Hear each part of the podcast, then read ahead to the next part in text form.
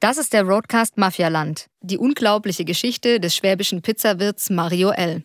Ein Podcast des Südwestrundfunks. Wenn ihr Mafialand jetzt schon komplett hören möchtet, findet ihr alle acht Folgen in der ARD Audiothek. Ihr hört Folge 7 der achteiligen Podcast-Serie. Wenn ihr die ersten Folgen also noch nicht gehört habt, dann fangt am besten dort an. Und noch ein Hinweis. Mario L. wurde 2019 in Kalabrien wegen Erpressung und Mitgliedschaft in einer mafiösen Vereinigung verurteilt. Noch ist das Urteil nicht rechtskräftig. Die Bestätigung in dritter Instanz steht aus. Er selbst hat die Vorwürfe immer abgestritten. Unsere zahlreichen Versuche, Mario L. um eine Stellungnahme zu bitten, blieben bislang unbeantwortet. Nach drei Jahrzehnten auf der Flucht ist in Italien einer der meistgesuchten Mafia-Bosse verhaftet worden. Sizilien, Januar 2023. Matteo Messina Denaro ist in einer Privatklinik in Palermo.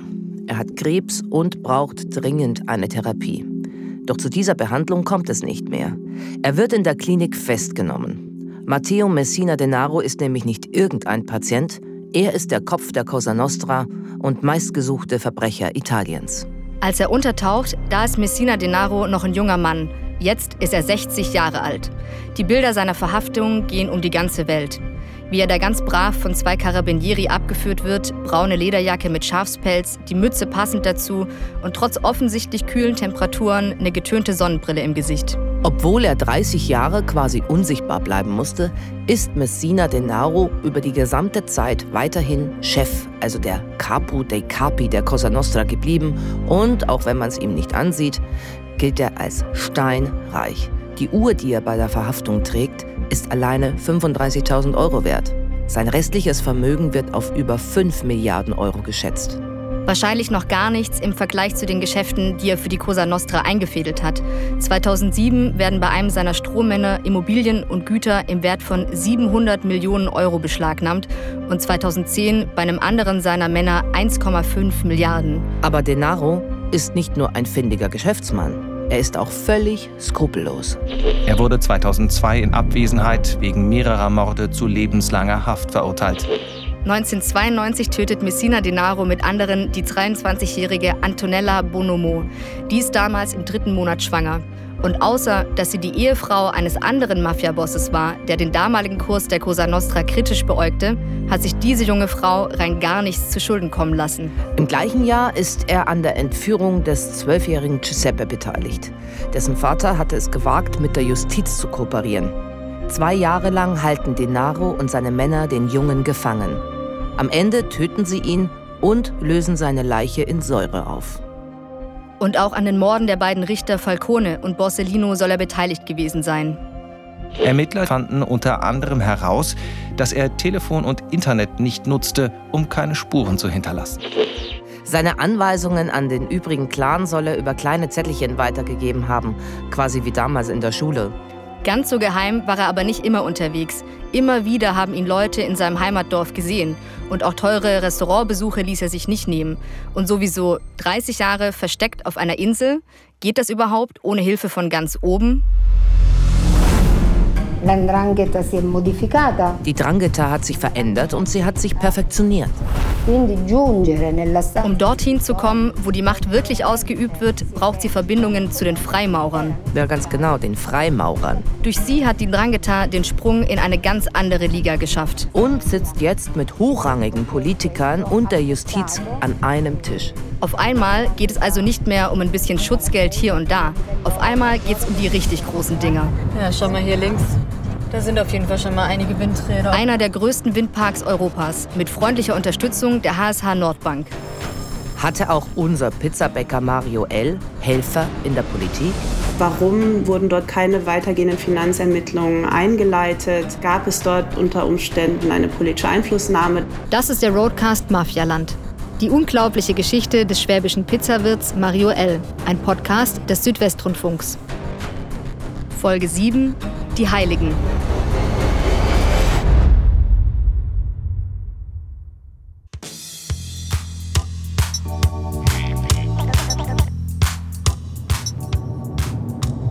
Also man würde hier kein Gericht vermuten, auf jeden Fall. Sehr viel Stromleitung. Vielleicht dieses Gebäude da hinten oder so?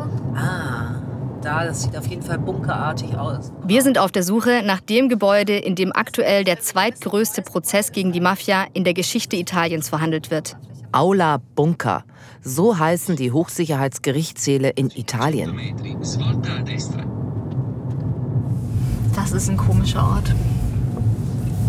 Hier mitten im Industriegebiet. Bin ich noch richtig? Ja, hier steht geradeaus äh, Aula Bunker. Ah, Aula Bunker. Gut. Klar. Mitten im Nirgendwo, im Industriegebiet des kleinen Küstenorts Lamezia Terme. Nee, das ist kein Eingang, oder? Naja, hier sieht alles so ein bisschen nach Bunker aus. Ne? Da hinten ist auch noch mal so ein Teil. 2019, also ein Jahr nachdem Mario L. verhaftet wird, findet in Kalabrien die Operation Rinascita Scott statt. 3000 Carabinieri sind da im Einsatz, über 334 Mafiosi werden festgenommen und Kratiri persönlich überwacht den Einsatz. Und hier im Bunker findet jetzt der zugehörige Prozess statt. Mit über 400 Angeklagten, 1000 Zeugen und den dazugehörigen Anwälten. Und damit die alle Platz finden, ließ Krateri das Gebäude hier eigens für den Prozess umbauen. Es war nämlich mal ein Callcenter. Ah, ja, hier nach rechts, okay. Aula Bunker. Huch, da sind. Ui, da sind große Hunde. große Hunde. Und da muss man jetzt durch. Aber Guck mal, da kommt schon einer mit Maschinengewehr. Der rettet uns vielleicht. Oder er schießt uns. Wer weiß. Also bei einem Hochsicherheitsgebäude hatte ich eher an ein großes Tor und Metalldetektoren gedacht und weniger an Wachhunde und Soldaten. Aber gut, Eindruck macht das schon mal. Ja, das sind Polizistenhunde. Das ist irgendwie total surreal, ne? Das ist schon eindrucksvoll. Ich meine, das ist einer in Militäruniform, Tarnuniform und hat das irgendwie ein Maschinengewehr vor, vor, vor dem Bauch. Naja, das ist, äh, das ist halb so groß wie er. Oder naja, noch mehr als halb so groß. Jetzt müssen wir nur noch reinkommen. Einen Termin haben wir natürlich nicht, aber Gratteri meinte zu uns, wir sollten einfach mal spontan vorbeifahren. Italien halt.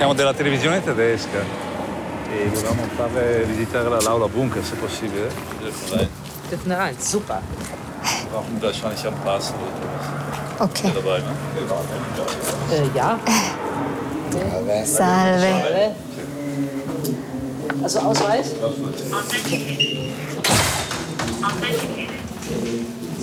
Gut, auch wieder hier mit, wie am Flughafen.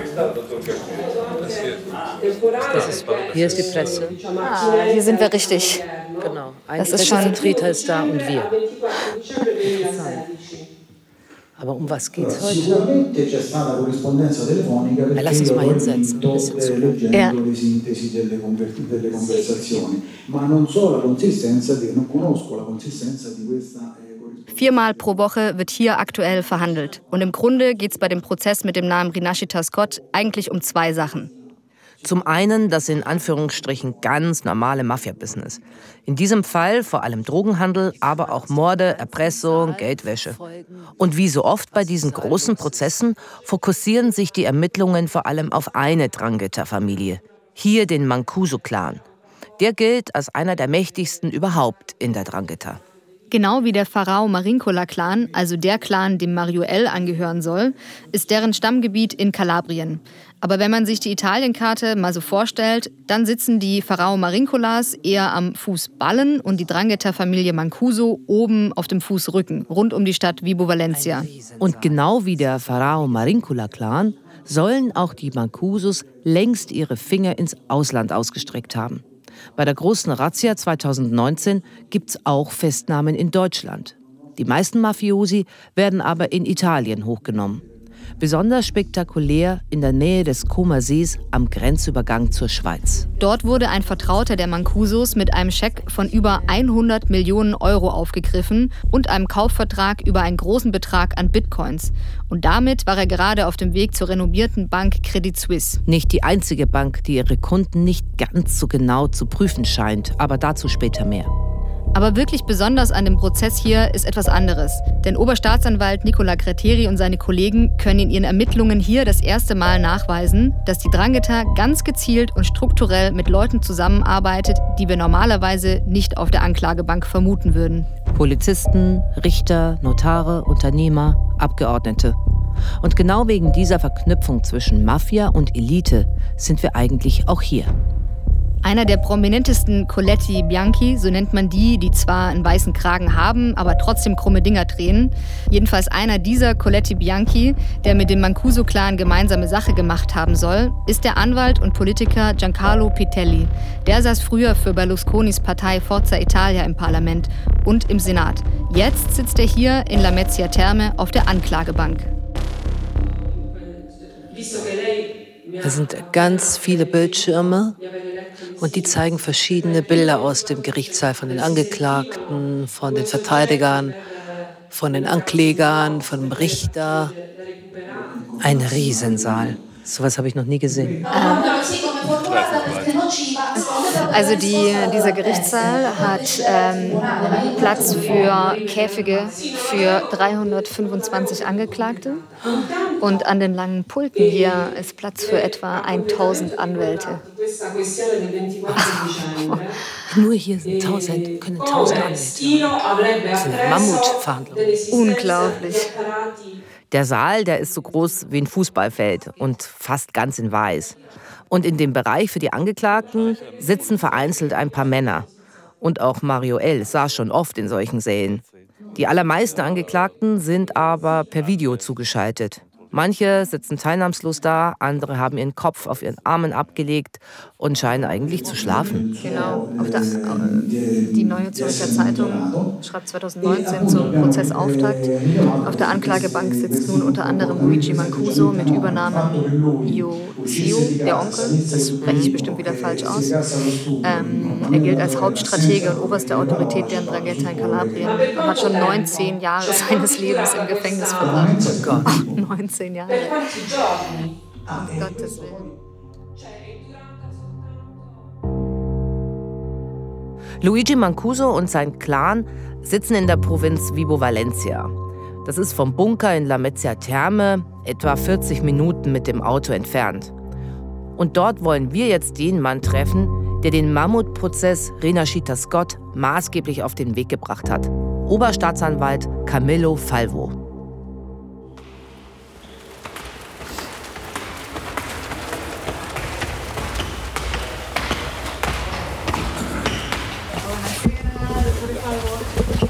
Buonasera, sempre... Sì, ui. Accomodatevi. Accomodatevi. Er scheint wichtig zu sein. Also wichtig ist er tatsächlich. Seit kurzem leitet Camilo Falvo die Staatsanwaltschaft in Vibo Valencia, also da, wo auch der Mancuso-Clan seinen Hauptsitz hat. Und davor war er Teil von Gratiris Team in Catanzaro und hat dort die Ermittlungen zu Rinashita Scott geleitet. Und die Wände in seinem Büro, die sind übersät mit Auszeichnungen und Medaillen. Camillo Falvo hat ein bisschen was von einem britischen Gentleman. Er ist groß, schlank, fein gekleidet ein gütiges Gesicht. Hm, aber wenn er jetzt 400 Leute aus der Region hier auf die Anklagebank gebracht hat, ist ihm dann nicht fast schon langweilig? No, purtroppo no. Eh, eh, Zu tun hat er weiterhin genug eh, als Anti-Mafia-Staatsanwalt, sagt Falvo. Und das liegt auch an der Mentalität hier. Wie seine Kollegen Gratteri und Gorascio hält auch Falvo viele Vorträge an Schulen, um Jugendliche aufzuklären. Und da trifft er auf junge Menschen, die stolz drauf sind, dass die mächtigste kriminelle Organisation der Welt gerade aus ihrem beschaulichen Kalabrien kommt. Molti calabresi, eh, non solo ragazzi, da gibt es Jugendliche, die liefern für 400 Euro ein halbes Kilo Kokain und riskieren dafür 15 Jahre Gefängnis. Oder andere, die für 5000 Euro einen Auftragsmord begehen und dafür dann lebenslang bekommen. Und bei diesen Deals, sagt hm. Falvo, da geht es nicht nur um Armut und das schnelle Geld, da geht es auch um eine bestimmte Kultur. Essere Falvo wünscht sich, dass Jugendliche künftig stolz auf ihre Region sind, weil die mächtigste kriminelle Organisation der Welt dort zerschlagen wurde. Und für diesen Traum opfert Falvo, wie Krateri ja auch, sein persönliches Leben. Die Tür zu seinem Büro, die ist aus fünf Zentimeter dickem Stahl. Und sein Mittagessen, das ist er gemeinsam mit seinen Personenschützern im Vorraum.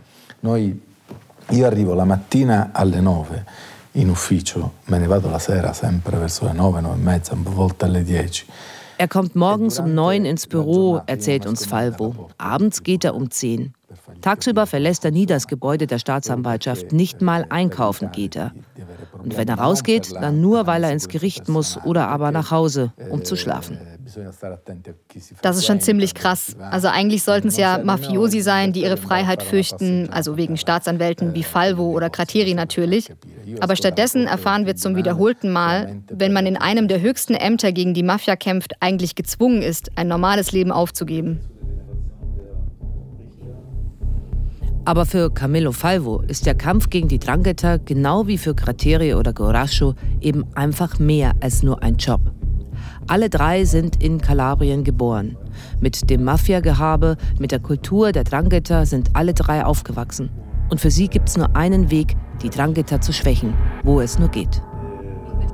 Und mit den Ermittlungen um den Prozess Renascita Scott, glaubt Camillo Falvo, sind sie dem Verständnis der Drangheta ein ganzes Stück näher gekommen che si parli della, della mafia, dell'andrangheta, della lotta alla mafia. Denn ihre Ermittlungen haben ergeben, dass auch die Drangheta so etwas wie einen Boss der Bosse hat, was bislang nur von anderen Mafia-Organisationen wie der Cosa Nostra bekannt war.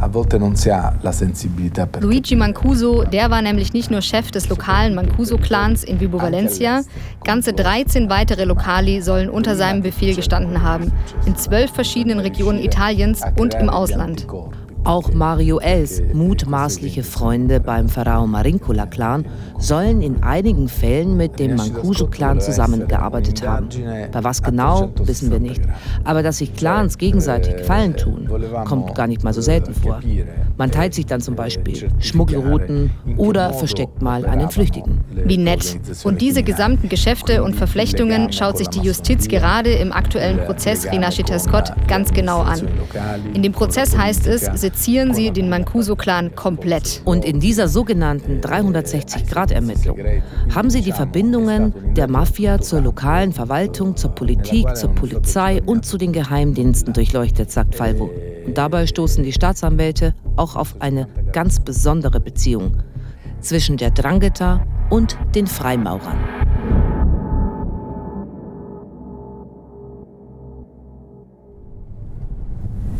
Freimaurer. Also wenn dir in Deutschland jemand was von Freimaurern erzählt und dir erklärt, hinter was die wieder alles stecken, dann wird es aber ganz dünnes Eis. Ja, da schraubt man echt ganz schön dicht an der Verschwörungstheorie mhm. vorbei, ja, oder muss an die Illuminati von Dan Brown denken oder so. Ja, sowas. aber irgendwie, also in den Gesprächen hier, das erzählen uns jetzt echt einige, dass die Freimaurer dahinter stecken, ne? Ja, aber schau mal hier. Das scheint in das, Italien echt ein Ding zu sein. Ich habe das gerade mal nachgeschaut. So. Mhm. In Italien soll es heute 1500 Freimaurerlogen geben. Alter. Mit insgesamt über 35.000 Mitgliedern. Ja, und in den Logen, da treffen sich dann wichtige Persönlichkeiten mhm. aus Politik, Wirtschaft und so weiter. Und zwar unter Ausschluss der Öffentlichkeit. Ja, okay. Also die Freimaurer, die sind schon so eine Art Geheimbund, aber irgendwie auch nicht, oder? Also die treffen sich zwar hinter verschlossenen mhm. Türen, mhm. veröffentlichen jetzt auch keine Mitgliederliste oder so, aber trotzdem gibt es bei den einzelnen Logen schon auch sowas wie eine Anschrift zum Beispiel. Genau, und ich habe das gerade mal gegoogelt. Also wenn man mal Freimaurer und Stuttgart eintippt, ah, ja. dann tauchen hier alleine in und um Stuttgart schon mal vier Orte auf. Also ja. Freimaurerloge Licht am Stein. Oh, guck mal hier, Furchtlos und Treu e.V. Mhm. Äh, ist doch der alte Leitspruch von Königreich Württemberg. Also heute kenne ich das eigentlich vom VfB. Das haben die auch auf ihren Trikots stehen. Ja, ja und in Mannheim gibt es eine, die heißt Im Licht der Pyramide. Ui, ui. So, da gibt es hier noch eine. Oder hier die Loge Eberhard. Klingt auf jeden Fall alles ein bisschen aus der Zeit gefallen. Es klingt auch irgendwie nach so altem Bildungsbürgertum. Ja, aber Meinst du, Mario L. hat seine Kontakte auch über so eine Loge geknüpft? Hm. Also ich sehe ihn jetzt ja nicht gerade bei Furchtlos und Treu rein und raus spazieren. Nee, eigentlich eher nicht.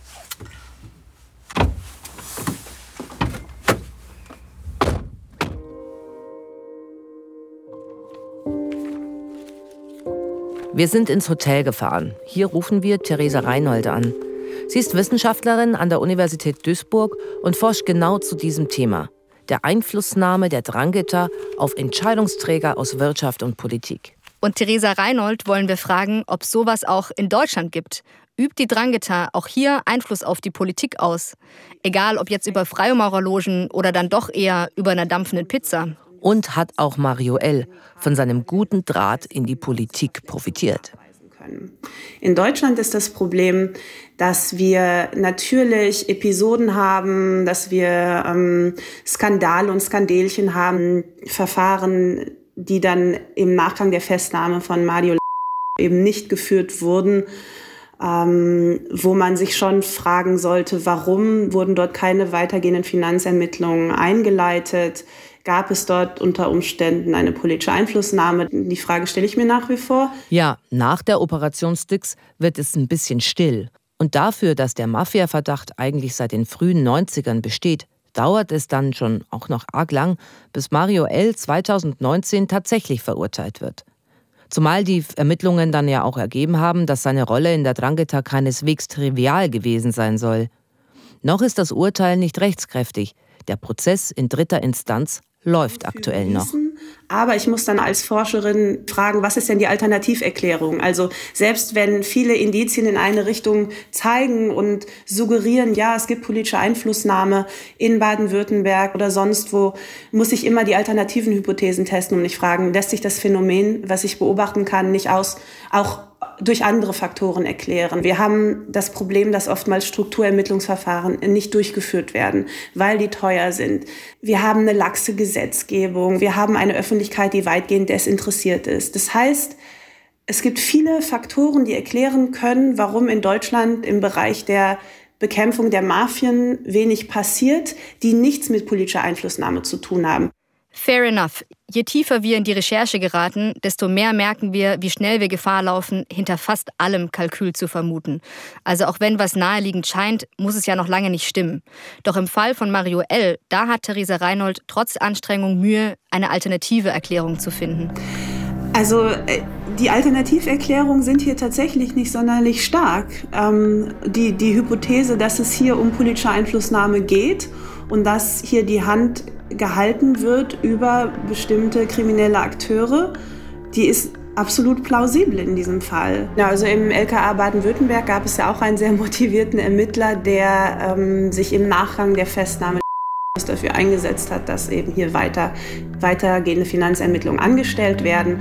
Und an diesen Ermittlungen bestand kein Interesse. Ich denke, im, im Falle des ähm, LKA-Beamten in Baden-Württemberg ist es durchaus plausibel zu sagen, der wurde kaltgestellt, damit er nicht noch mehr Schaden anrichten kann. Also Schaden aus der Perspektive der kriminellen Akteure und diejenigen, die sie beschützen. Wie krass ist das eigentlich, ja? Diejenigen, die sie beschützen, ein LKA-Beamter, der kaltgestellt mhm. wird. Das ist ja echt eine krasse Aussage, echt. Ja, was das LKA zu diesen Vorwürfen sagt, schauen wir nächste Folge nochmal ganz genau an. Also in Deutschland soll das aber nicht über die Freimaurer laufen, nee. hat Theresa Reinhold gesagt. Ne? Da hat sie sich ja auch für die Recherche so ein bisschen reingeschleust. Ja. Da war aber nicht so wahnsinnig viel zu holen. Stelle ich mir auch skurril vor, undercover bei den Freimaurern.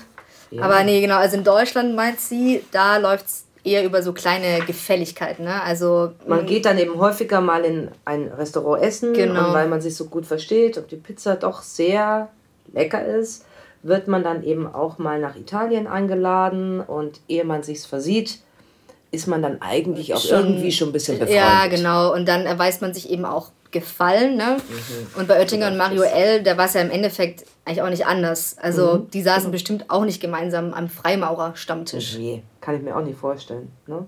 Gut, dann fahren wir mal wieder los. Ja. Interview. Wohin müssen wir nochmal? Nach Vibo Valencia. So.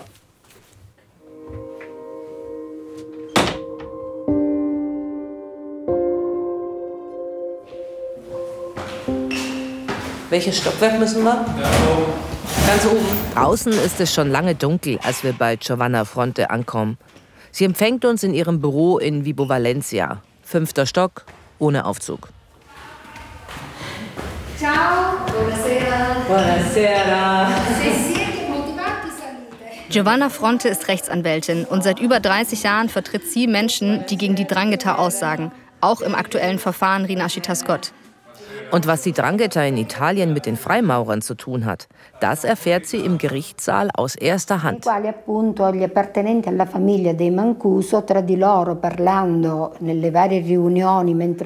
wurden also Mitglieder der Familie Mancuso beim Abendessen und verschiedenen Treffen abgehört. Und da haben die besprochen, dass sie Verbindungen zu den Freimaurern aufbauen müssen, um ihren Einfluss auszuweiten. Dort also Kontakte knüpfen, wo die wirklich wichtigen Entscheidungen getroffen werden, wo die eigentliche Macht im Land Land sitzt.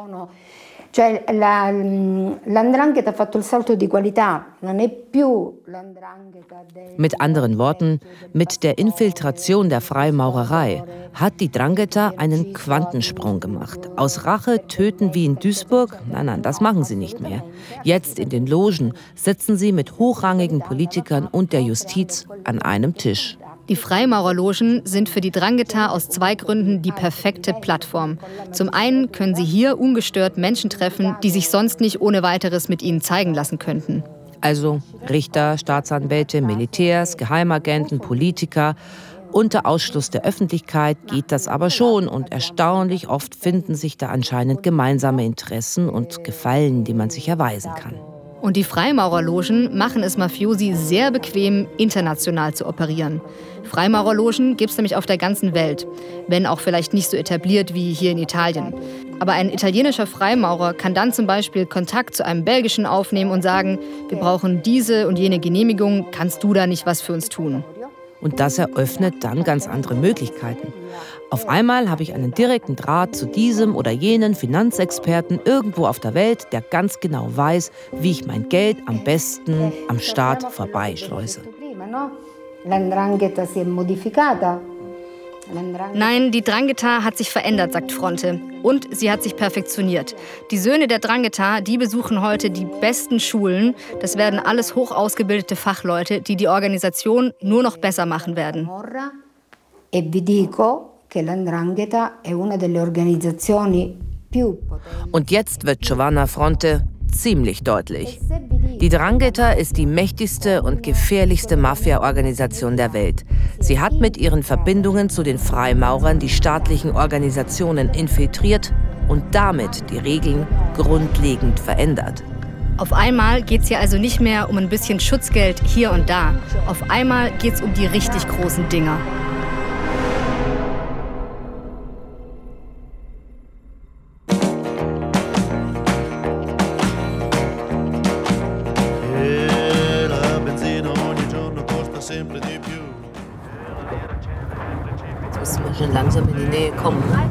Schau mal hier links. Großer Windpark da hinten. Da sind auf jeden Fall schon mal einige Windräder. Äh, guck mal, da hinten ist aber noch ein Windpark. Mhm. Also hier links neben uns ist einer. Da sind wir jetzt schon fast vorbei. Und hinten kommt noch mal einer. Wie viele sind das? 1, 2, 3, 4, 5, 6, 7, 8, 9, 10, 11, 12, 13. Ui. Ja, ja, da. Da kommen noch mal doppelt so viele.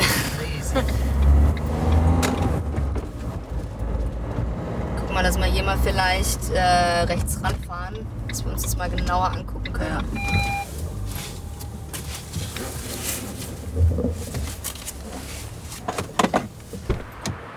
Oh, schau mal, das erstreckt sich hier über die ganze Gegend, ja? ja? Da hinten geht es auch noch weiter, ne? Ja, die gehören wahrscheinlich alle irgendwie zusammen. Das ist ja ein riesen Windpark. Das ist einer der größten Windparks Europas. Ne? Ja. Wahnsinn. Der so windig ist schon. Ja, so an der Küste, ne? ne? Also ja, scheint schon eine ganz gute Gegend dafür zu sein. Aber irgendwie trotzdem ein bisschen überraschend, dass gerade hier an der Südküste Kalabriens jetzt der größte oder einer der größten Anlagen Europas steht. Ne? Ja, im, im ärmsten Gebiet ja. von Italien, ja. ja. Also Isola, Isola Capo Rizzuto heißt die Gegend hier. Okay. Isola Capo Rizzuto. Genau. Und das ist Crotone, ist so das nächstgrößere. Also wo sind wir dann so halbe Strecke zwischen Catanzaro und Mandatorico vielleicht? Ja, genau, sowas. Mhm. Da steht ja auch nichts still, ne? Ja, also gerade rotieren die ganz gut hier, die meisten zumindest. In der Vergangenheit wurden die ja immer mal wieder auch beschlagnahmt. Das hat uns ja Sandro Mattioli erzählt. Ähm, was hat da nochmal die HSH Nordbank mit zu tun? Kannst du es nochmal vorlesen? Ja, also die HSH Nordbank, die heißt ja mittlerweile auch anders, ne? Jedenfalls in dem Artikel von Sandro Mattioli steht, dass die 2006 einer ganz kleinen Firma aus Kalabrien heftig unter die Arme gegriffen haben. Und zwar mit einem Kredit über, halte ich fest, 225 Millionen Euro. Äh, und damit haben die hier diesen, diesen Windpark gebaut oder was? Ja, also diese Firma, die ist völlig unbekannt, ja. Und eigentlich würde ich jetzt mal mit einem gesunden Menschenverstand sagen, vielleicht gerade nicht die vertrauenswürdigste Investition. Ja. Und die Firma, die steht auch noch mit dem Arena-Clan irgendwie in Verbindung, der hier ah, ansässig ist. Ja, den kenne ich auch die, soll in Verbindung stehen. Ja, ne? genau. Und die, die war nämlich auch vor ein paar Jahren mal ziemlich in den Schlagzeilen, auch hier in Deutschland. Ah ja. Äh, ja, genau, dieser Arena-Clan, der soll nämlich ganz saftig mit den Geflüchteten verdient haben. Also hier in Kalabrien, das müsste eigentlich gar nicht so weit von hier sein, ähm, da steht das zweitgrößte Flüchtlingszentrum Italiens. Das haben die damals gebaut. Ich weiß gar nicht, ob es das eigentlich noch gibt aktuell. Ne? Aber irgendwann ist es aufgeflogen, ähm, dass die dahinter stecken, also dass denen das gehören soll. Und die Ermittlungen, die haben dann gezeigt, dass sie in diesem Zentrum alleine über 36 Millionen Euro verdient haben sollen. Ey, was das für Summen sind, mhm. ne? das ist unvorstellbar. Und genau mit dem Clan soll eben die HSH Nordbank hier über Umwege zusammengearbeitet haben. Ja, toller Kooperationspartner. Ja, ja, und Mitarbeiter dieser Bank, die waren sogar hier vor Ort in Kalabrien und sollen sich von Clanmitgliedern das Gelände zeigen mhm. haben lassen. Und besonders interessant ist ja dabei, dass ein Teil des Geländes, wo jetzt Rotoren stehen, überhaupt nie hätte bebaut werden dürfen. Echt? Ja. Ja, warum? Also ist es ein Naturschutzgebiet oder ist es zu nah am Wohngebiet oder? Ja, zum Beispiel. Also für einen Teil hätte es nie eine Genehmigung geben dürfen. Ja. Und die italienischen Behörden sind halt irgendwann mal hellhörig geworden, als sie gehört haben, dass da eine deutsche Bank dahinter steckt und so einen hohen Kredit ausgestellt hat. Mhm. Ja? Und 2012 beschlagnahmt dann die Staatsanwaltschaft von Catanzaro den ganzen Park zum ersten Mal. Okay, also zum ersten Mal. Aber dann. Ja, äh und dann folgt noch ein ziemlich langer Rechtsstreit, weil Gratteri hat das damals geleitet. Okay. Also 2015 muss die Staatsanwaltschaft den Windpark wieder freigeben und 2017 beschlagnahmt die Staatsanwaltschaft ihn dann wieder. Ja, ist ja heute dann immer noch beschlagnahmt? Nee, also 2020, da entscheidet dann das allerhöchste Gericht in Italien, dass die Beschlagnahmung tatsächlich nicht angemessen war, hm, Heftig. weil die Beweise dafür einfach zu dünn gewesen sein sollen. Und ein Teil der Angeklagten wird dann daraufhin auch wieder freigelassen, andere bleiben verurteilt. Also wirklich klar ist das Ergebnis zu der Sache eigentlich nicht. Mhm. Aber was war denn dann überhaupt der Vorwurf der Staatsanwaltschaft? Also einfach nur in Anführungsstrichen, äh, dass der Kooperationspartner hier vor Ort eben diesen Mafia-Background haben soll? Ja, also das ist ja dann das Schärfste. Die Staatsanwaltschaft hat vermutet, dass der Clan zwar den Kredit von der HSH Nordbank bekommen hat, ja den dann aber über andere Firmen in Kalabrien total schnell wieder zurückgezahlt hat. Also viel zu schnell. Was? Also, okay, warte, verstehe ich es gerade richtig. Diese 225 ja. Millionen Euro, das war alles zur Geldwäsche oder was? Ja, das schüttelt man doch schnell mal aus den Taschen. ja. Nee, also genau diese äh, Vermutung gibt es eben. Mhm. Und es gab dann auch einige Verurteilungen, aber wirklich rechtskräftig beweisen konnten sie diese mutmaßlich gigantische Geldwäscheaktion ja nie. Ja, aber um solche Summen geht's da. Ja. Okay, also ob das jetzt hier auch so gelaufen ist, äh, weiß ich nicht, aber wahrscheinlich sind genau das solche Dinge, die sich dann auch super über so Freimaurerlogen einfehlen lassen. Ja. Und in dem Prozess Rina Schita Scott konnte ja genau diese Verbindung zu den Freimauern mhm. erst richtig nachgewiesen werden. Ja, aber die Entscheidung der Drangheta, sich diese Freimaurer zunutze zu machen, die gibt es ja einfach auch schon ja. viel, viel länger. Ja, stimmt. Das hat uns eben auch schon Gartieri erzählt. C'è una regola dell'andrangheta che consente la doppia affiliazione, cioè In der Drangheta gibt es eine Abmachung, sagt Gratteri. Und diese Abmachung besagt, dass man eine Art Doppelmitgliedschaft innehaben darf. Also einmal in der Drangheta und einmal bei den Freimaurern. Oft sind das sogenannte inoffizielle Logen, also Logen, die von der Leitung der Freimaurer eigentlich nicht mal anerkannt werden. Also nochmal ein bisschen geheimer mm. und dadurch wahrscheinlich auch anfälliger für zwielichtige Gestalten. Und diese Doppelmitgliedschaft, die wird möglich durch die Santa. Die wird in den 70ern gegründet und ist eine der höchsten Ebenen der Drangheta. Drüber gibt es dann noch ein paar weitere Ränge, die dann teilweise auch nur noch eine Handvoll oder einzelne Personen innehaben. Das hatten wir schon mal, also die Erkenntnis, dass die Drangheta eben zusätzlich zu ihrer föderalen Struktur auch eine ganz klassische Hierarchie hat, wie zum Beispiel in der Cosa Nostra auch. Aber die Santa ist aus zwei Gründen wichtig. Erstens stellt sie eine Art Bruch zwischen unten und oben dar. Unten, da sind die Mafiosi, von denen wir wahrscheinlich am meisten wissen. Also die, die klassische Verbrechen begehen und immer wieder vor Gericht und im Gefängnis landen. Und ab der Santa wird die Sicht ein bisschen verschwommener. Denn erstens gibt es kaum mal so hochrangige Mitglieder, die auspacken würden. Und zweitens wird die Geheimhaltung hier immer schärfer. Nur der jeweils höhere Rang darf wissen, wer in den Rängen unter ihm überhaupt ist. Andersrum weiß kaum einer, wer ein Santa oder noch weiter oben ist. Und die Santa, das ist eben die erste Stufe, bei der diese Art Doppelmitgliedschaft erlaubt ist. Also Mafioso und Freimaurer zu sein. Genau, und mit dieser Entscheidung fangen die Heiligen, also die Santi, dann auch an, die Freimaurerlogen zu infiltrieren. Also vor allem die Illegalen, von denen Krateri gesprochen hat. Besser hätte es die Drangheta eigentlich nicht treffen können. Die illegalen Freimaurerlogen, das ist wie eine Goldgrube für die Mafiosi. Denn dort sammeln sich die Mächtigen aus Politik, Justiz und Wirtschaft. Aber genau die Sorte, die echt nicht lange gebeten werden muss, um mit der Mafia gemeinsame Sache zu machen. Nach außen hin sind es aber völlig unbescholtene Bürger, also keine Vorstrafen, mit angesehenen Berufen, gute Bildung, völlig unverdächtig. Und die Drangheta hält nicht nur freundliche Kontakte zu dieser Elite, nach und nach macht sie einzelne dieser Saubermänner quasi zu stummen Teilhabern der Drangheta. Ermittler nennen diese Gruppe auch Li Invisibili, also die Unsichtbaren. Das heißt also, die Ränge von der Santa aufwärts sind nach wie vor von hochrangigen Mafiosi besetzt. Aber direkt daran angeknüpft, und das ist das eigentlich Pikante, sind Politiker, Richter, Unternehmer, Geheimdienstler. Es braucht, glaube ich, aber auch nicht viel Fantasie, sich vorzustellen, dass es extrem gefährlich werden kann, in diese Richtung weiter zu ermitteln.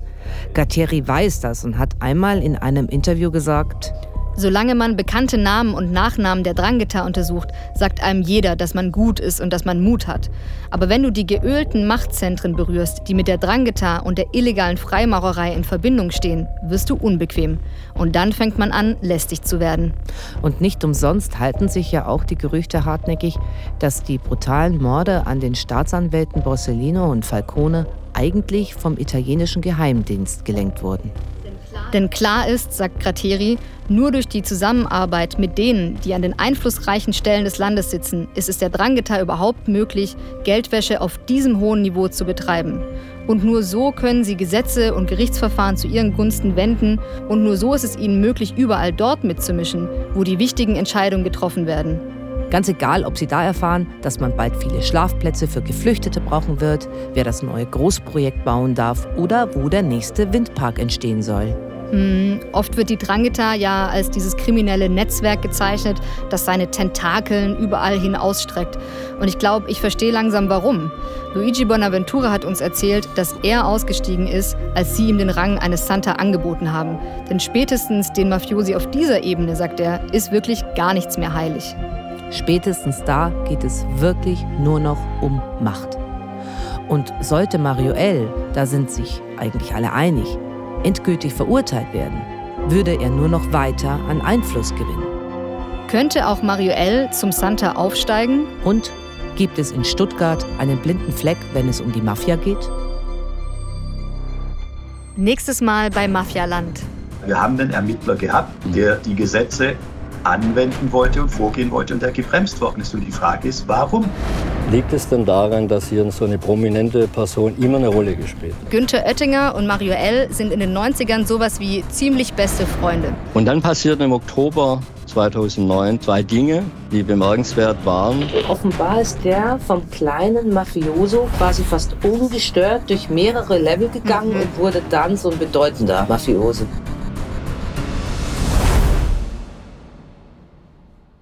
Mafialand. Die unglaubliche Geschichte des schwäbischen Pizzawirts Mario L. ist eine Produktion von 190p im Auftrag des Südwestrundfunks. Executive Producer sind Saha Essler und Oliver Miske. Redaktion SWR Stefan Orner und Manuel Dörflinger. Gesamtleitung SWR Carola Oldenkott. Skript und Dramaturgie Helena Piontek und Birgit Tanner. Producerin Laura Freialdenhofen. Schnitt und Sounddesign Jonas Knopf und Jonas Hipper. Musik Felix Schneider. Danke an Jakob Baumer für die dramaturgische Beratung und an Marie-Claire Schneider für die Bereitstellung des Archivmaterials. Und vielen Dank auch an unsere italienischen Kollegen Silvio Motta und Carmen Te. Ihr habt Lust auf noch mehr Geschichten aus dem Gerichtssaal? Dann empfehle ich euch den Gerichtspodcast mit Heike Berufka und Basti Red. Die HR-Gerichtsreporterin und der Podcaster sprechen über echte Kriminalfälle, echte Gerichtsurteile, das echte Leben und das deutsche Justizsystem. Den Podcast findet ihr natürlich in der ARD Audiothek und überall dort, wo es Podcasts gibt.